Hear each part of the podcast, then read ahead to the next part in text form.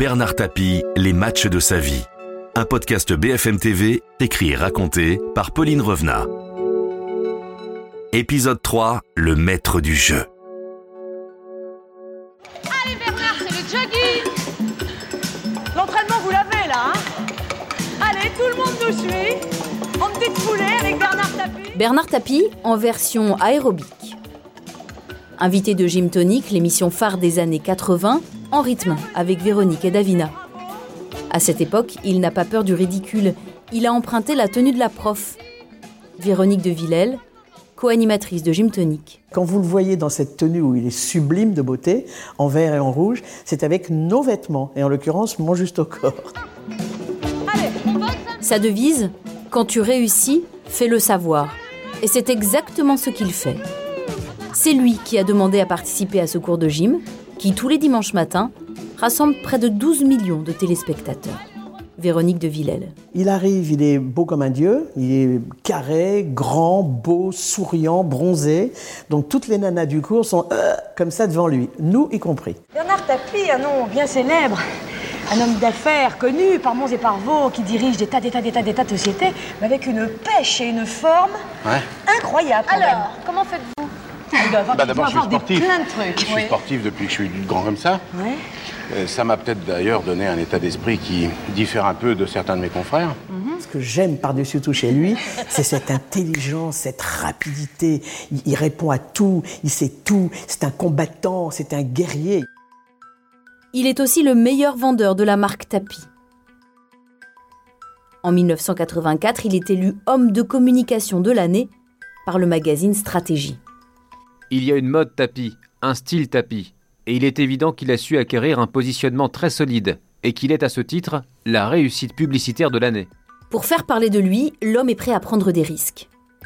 En juin 1988, il tente de battre le record de la traversée de l'Atlantique en voilier monocoque, à bord de son yacht le Phocéa.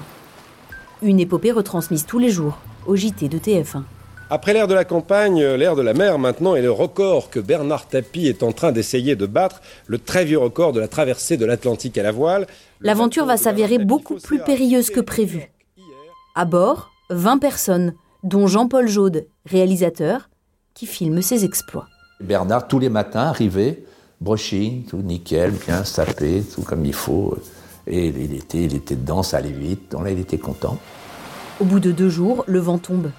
Le Phocéa perd de la vitesse et Bernard Tapie sa patience. Il a commencé à attaquer le commandant en disant que pourquoi on s'était retrouvé là, dans, le- dans, dans, dans ce, dans ce, ce- ce merdier.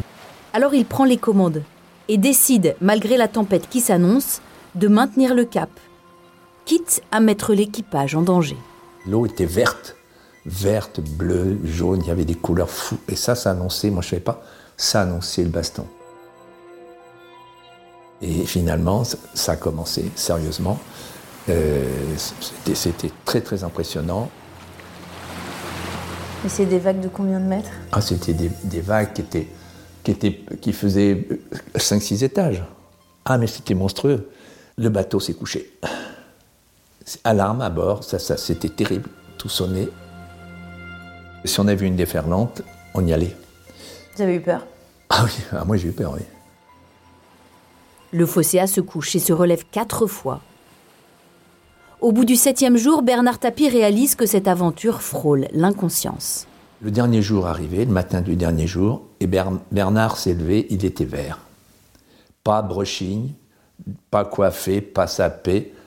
Et dit les gars, on déconne, faut arrêter de déconner. Le lendemain, le bateau arrive à Saint-Malo. Bernard Tapie a retrouvé des couleurs. Il boucle sa transat en huit jours, quatre de moins que le record de 1905. Noël Bellone, secrétaire général du groupe Bernard Tapie, de 1984 à 94. Pourquoi il a eu envie de faire ça? Parce qu'il a besoin de challenge. Je pense que la vie est monotone pour lui quand il n'a pas de challenge. C'est un homme, il faut toujours qu'il ait des challenges, mais vis-à-vis de lui-même, pas vis-à-vis des autres. À cette époque, le maître du jeu sait aussi s'associer à des champions pour décrocher des trophées. Bernard Hinault, un nom qui claque, déjà quatre victoires sur le Tour de France.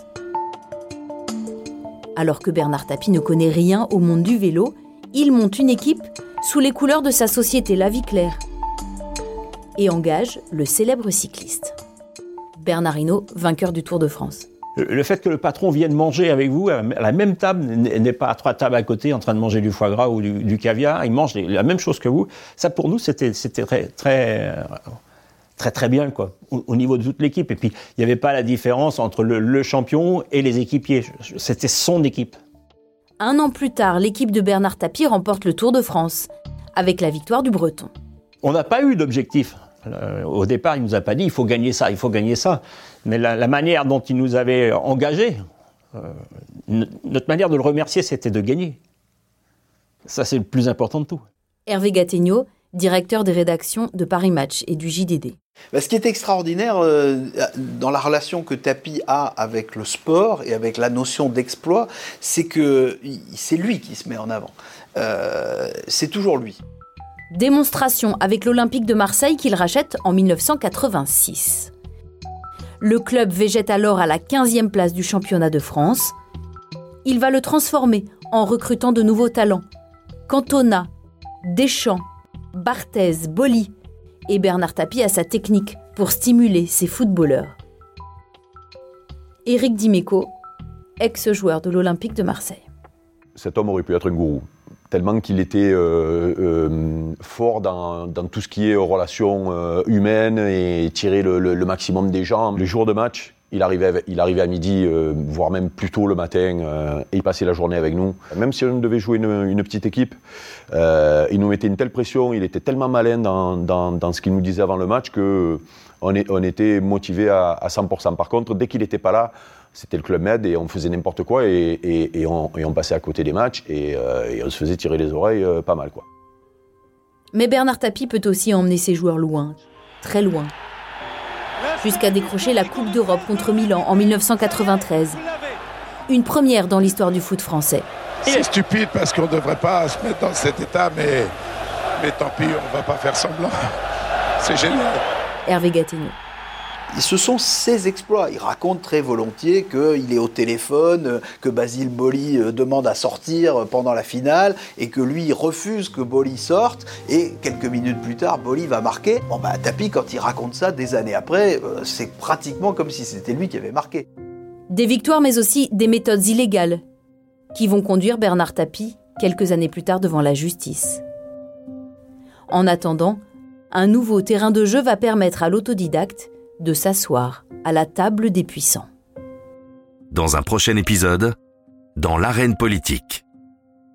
Retrouvez tous les épisodes de la série Bernard Tapie, Les matchs de sa vie, sur bfmtv.com et sur toutes les plateformes de streaming.